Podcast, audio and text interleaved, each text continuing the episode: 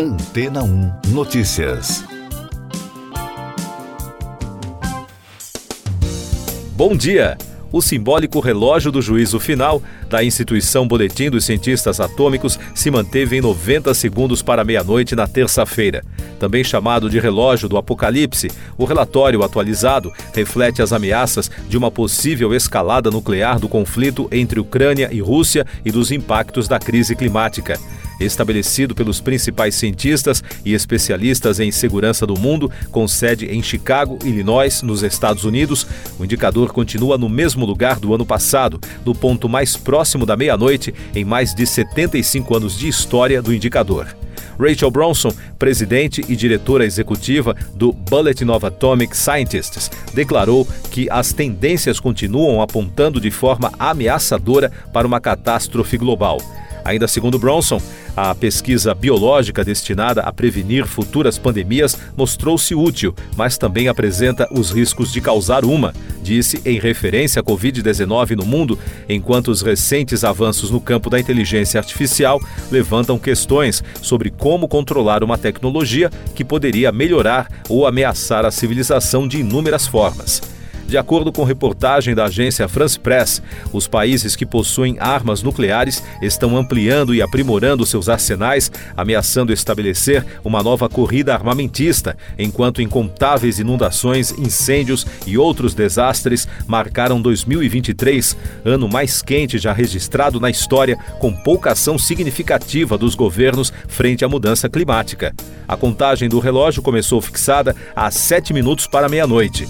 O mais longe que a humanidade já esteve do ponto mais crítico foi após o fim da Guerra Fria, em 1991, quando o indicador ficou em 17 minutos. Mais destaques das agências de notícias: o secretário-geral da Organização das Nações Unidas, Antônio Guterres, afirmou que o repúdio de Israel à solução de dois estados para solucionar o conflito palestino é inaceitável, pois prolongará o conflito, a polarização e o extremismo. Em uma reunião em nível ministerial do Conselho de Segurança, Guterres repetiu que a solução de dois estados é a única via para subter uma paz duradoura e justa em Israel, Palestina e na região. Milhares de militantes chavistas marcharam na terça-feira na Venezuela contra o golpismo após o presidente Nicolás Maduro acusar seus adversários políticos de fazer planos conspiratórios. No início do ano eleitoral, a oposição venezuelana denunciou a intimidação do atual governo e a prisão de um ativista. A marcha coincidiu com a queda da ditadura militar de Marcos Pérez de Menes em 1958. O secretário-geral da Organização do Tratado do Atlântico Norte, James Stoltenberg, e a diretora-geral da Agência de Apoio e Aquisições da OTAN, Stacey Cummings, assinaram um acordo para a produção de munições e artilharia. O protocolo prevê a compra de centenas de milhares de projéteis no valor de 1 bilhão e 200 milhões de dólares. Segundo o secretário, a guerra na Ucrânia tornou-se uma batalha de munições. O aumento da produção é crucial para continuar ajudando Kiev. Destaques de economia e negócios.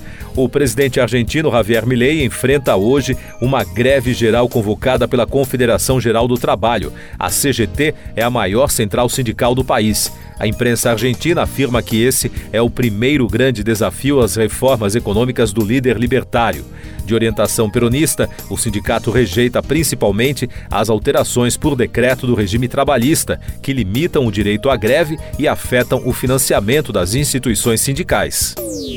E no Brasil, a conta de luz deve subir em média 5,6% neste ano, de acordo com projeção da ANEEL, a Agência Nacional de Energia Elétrica. Para o diretor-geral da agência reguladora, Sandoval Feitosa, três fatores influenciam para a projeção do aumento na conta de luz a expansão da rede de transmissão, o aumento de subsídios embutidos na conta de luz via conta de desenvolvimento energético e o fim da devolução de créditos tributários da exclusão do ICMS na base de cálculo de PIS/COFINS.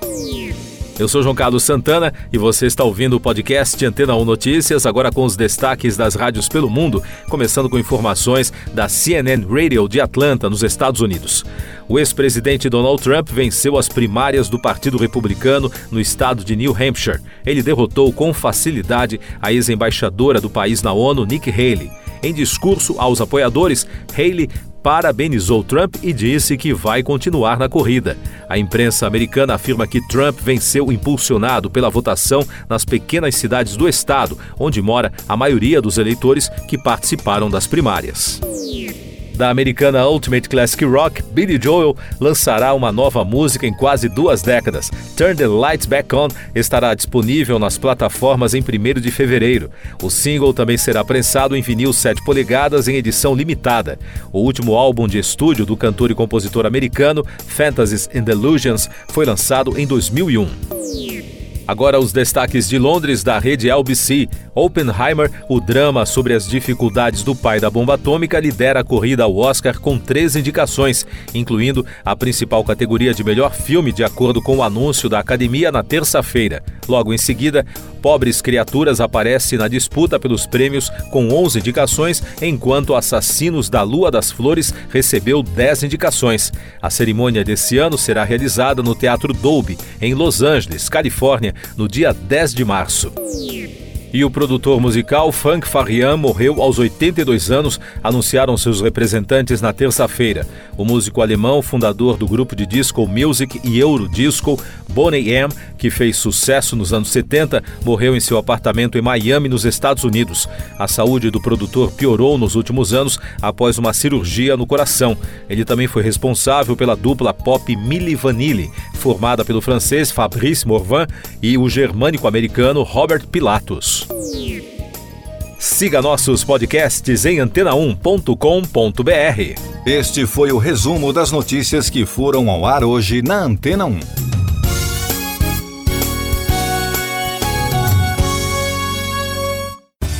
Depois de tanto conteúdo legal, que tal se hidratar com água rocha branca? O consumo regular de água durante o dia traz benefícios para a saúde, como, por exemplo, manter a pele bonita e hidratada. Rocha Branca, da fonte direto para a sua. Depois de tanto conteúdo legal, que tal se hidratar com água rocha branca? O consumo regular de água durante o dia traz benefícios para a saúde, como, por exemplo, manter a pele bonita e hidratada. Rocha Branca, da fonte direto para a sua casa. Casa.